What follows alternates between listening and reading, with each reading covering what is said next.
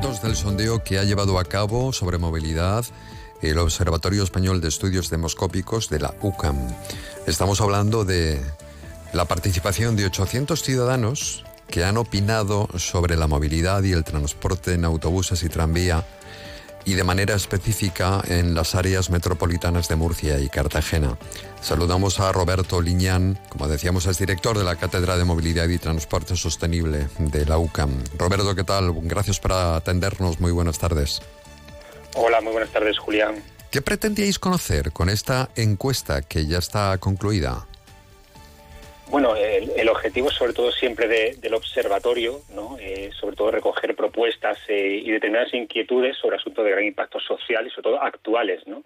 Nosotros hemos tenido la suerte de poder colaborar dentro de la cátedra con este observatorio y un poco sobre todo pues eh, recoger esa información, ¿no? ir actualizando como siempre solemos hacer cada, cada cierto tiempo, pues un poco pues a las percepciones ¿no? del conjunto de los usuarios con respecto a las diferentes eh, políticas de movilidad, ¿no? Y sobre todo, qué quieren los usuarios posiblemente de, para esta nueva planificación ¿no? dentro de la movilidad del conjunto de las ciudades. ¿Y qué es lo que quieren los usuarios? ¿Cuáles serían las conclusiones quizá más destacadas, ¿no? la opinión que los ciudadanos de la región de Murcia tienen sobre la movilidad?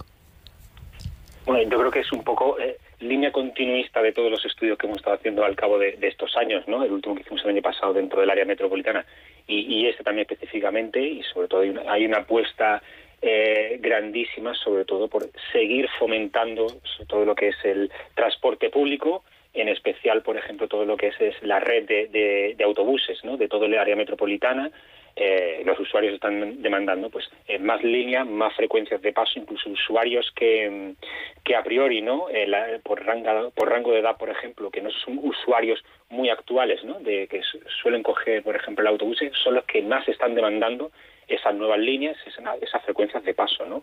Otra de las líneas también estratégicas fundamentales es esa creación del área metropolitana, yo creo que por las características también demográficas de, Murcia y los municipios de alrededores, yo creo que es algo eh, importantísimo. La movilidad que, por cierto, tiene en este momento, yo creo que siempre la ha tenido, un gran impacto eh, social, pero ahora damos como más valor, no sé por qué.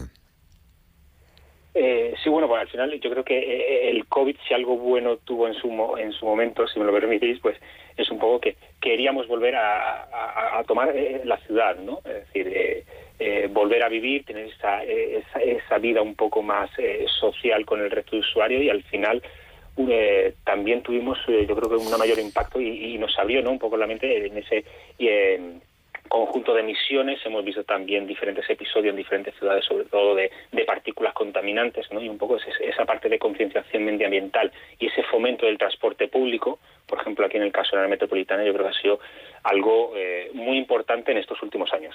Hmm. Han hablado o respondido a los planes de movilidad. No sé si han preguntado por esto en esta encuesta. en concreto los de los que se ha hecho los que se han hecho en Murcia, perdón.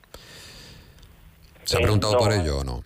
Eh, no, al final lo que hemos hablado un poco ha sido pues las líneas estratégicas, ¿no? ¿Qué demandaban los usuarios al final? lo pues, que querían, eh, lo que necesitan, lo que piden los ciudadanos, ¿no? Es, exacto, sí. Y yo creo que es algo, el, principal eje, ¿no? El que nosotros también dentro del observatorio y la cátedra pues intentamos un poco pues colaborar ¿no? dentro con las administraciones lo primero como comentaba siempre es mejorar ese área metropolitana y la frecuencia de autobuses como segunda también línea estratégica, yo creo que es fundamental la ampliación de las líneas y las frecuencias de, tranvía de Murcia, con más del 87% también de, esos votantes también que, lo comentaban y diferentes también líneas estratégicas, ¿no? Por ejemplo, también implantar una amplia red de aparcamientos disuasorios que estuviesen también lógicamente conectados, campañas también de fomento de transporte público, peatonalización también de determinadas zonas de, urbanas dentro de, de la ciudad. La peatonalización que genera mucha polémica, eh, especialmente, bueno, hay una gran mayoría, por lo que acabas de comentar, que, prefieren la peatonalización. Pero cuando va a haber una transformación de este tipo, eh, normalmente hay muchísima polémica, ¿no? Porque todos quieren llegar a casa con su vehículo y aparcar en, en, la puerta y la situación sí que es cierto está cambiando. ¿Por dónde pasaría el futuro como experto de la movilidad dentro de unos años? Bueno, pues, al, final eh, hay muchas líneas, eh, yo creo que, iríamos eh, en ese sentido, ¿no? Yo creo que la posesión posiblemente de un coche casi por persona, al menos en hogar, ¿no? Que estamos acostumbrados, eso dentro de posiblemente 10, 15 años con la prohibición de la combustión de los vehículos de combustión, se irá limitando en mayor medida puede ser de servicios de compartir coche a, verdaderamente, ¿no? Yo creo que todas las líneas y todas las actuaciones de las grandes ciudades es ese fomento de transporte público, ¿no? Al final estamos hablando que un modo de transporte puede transportar a muchísimas personas a unos costes tanto económicos como medioambientales eh, bastante bajos ¿no? en comparación con ese vehículo a motor. ¿no? Eh, todo el proceso de peatonalización, como comentabas, sí que es cierto que al principio cualquier obra, sobre todo en impacto también de, esta que estamos eh, viendo en Murcia y, en otros municipios, lógicamente, al principio sí que hay pues, un pequeño rechazo, lo que luego tenemos que ver bien eh, esa parte de participación, comunicación eh, y ver bien muy bien esos beneficios, ¿no? En nuestros estudios del año pasado del área metropolitana sí que teníamos que el 76% de los encuestados estaban a favor de ampliar esos espacios para el peatón y la movilidad sostenible aunque supiese eh, esa eliminación, ¿no? Para, por ejemplo, para el vehículo privado, eh, y esos porcentajes han bajado. Lógicamente eh, en esta encuesta. ¿Por qué? Entendemos un poco también por las determinadas molestias, ¿no? En situación, por ejemplo, de, las obras en las que nos encontramos actualmente. Hmm. Efectivamente. No sé si hay alguna curiosidad, Roberto, a propósito de esa encuesta eh, que te haya llamado especialmente la, atención de todo ese análisis, de todo esos o de todos esos datos que, que habéis manejado. ¿Hay alguna curiosidad, algo que te haya llamado la atención? Bueno, como siempre, eh, yo creo que los jóvenes eh, a veces nos dan un poco de, alegría y son los aparte de que más usan el transporte público, son los que también están demandando esa parte de transporte público. Y, sobre todo, uno, de los datos que a, mí me gusta destacar, ¿no? por ser positivo, es que esos usuarios, por ejemplo, que actualmente, ¿no? por rango de edad, posiblemente no, no cogen el, servicio de transporte público, eh, son los que más están demandando ¿no? en, sus, en sus trayectos habituales. Entonces, esa es una buena línea también para poder abordarlo, ¿no? esas nuevas necesidades y esa demanda potencial de nuevos usuarios que, que se pueden absorber.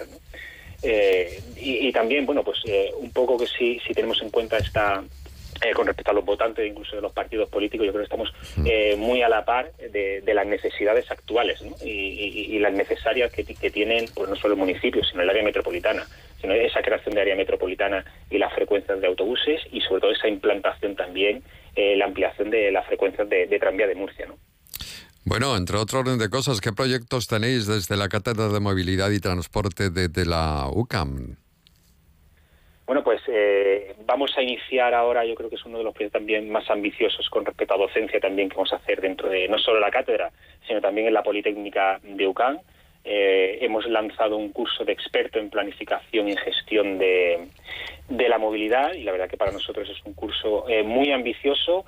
Eh, un objetivo muy claro es desarrollar esas competencias, sobre todo específicas y habilidades técnicas para, la elaboración y la participación en determinados pues estudios de movilidad, tanto urbano como metropolitano, para sobre todo facilitar esos instrumentos de planificación a, todos los alumnos, ¿no? Al final, que el estudiante pueda adquirir esas competencias específicas, conocimientos técnicos muy relacionados sobre todo con la movilidad, ¿no?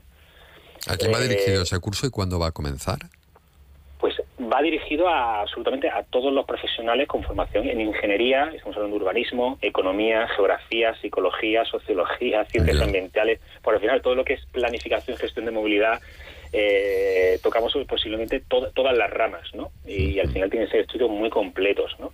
Eh, va a empezar el inicio pues a final de, principios de, marzo eh, con módulos eh, muy entendemos que son muy atractivos en principio tenemos un módulo de planificación y gestión de la movilidad donde hablaremos absolutamente de modelización modelos de transporte un módulo también sobre sistemas de transporte público urbano e interurbano, y ahí van a ser los grandes profesionales de las concesionarias los que van a dar clases magistrales en la planificación, dirección de operaciones, en la gestión, explotación y economía. Otro módulo también muy interesante sobre elaboración y gestión de, planes de movilidad y zonas de bajas emisiones. Un módulo también eh, muy al día de hoy ¿no? que tenemos, que son Big Data ah, dentro del sector de la movilidad y sobre todo ese concepto de Smart City y ahí por suerte vamos a contar con expertos de la Dirección General de Tráfico y también expertos de de empresas privadas, ¿no? De, los mejores, yo creo que, que de Europa y que van a dar clase también y unas clases magistrales fantásticas y un último módulo que va a ser eh, algo muy novedoso que no se ha hecho nunca en la región, que es modelización, ¿no? Al final, aplicado al transporte. Y, por suerte, desde la UCAN eh, hemos llegado a un acuerdo con una de las empresas software líder mundial de, simulación y modelización del transporte, y en el que los alumnos van a poder dar, eh, van a poder tener una licencia de ese software, hacer esas prácticas también dentro del curso y ser algo pionero. Pues también gracias por esta lección magistral a Roberto Liñán, director de la Cátedra de Movilidad y Transporte Sostenible de UCAM. Un saludo.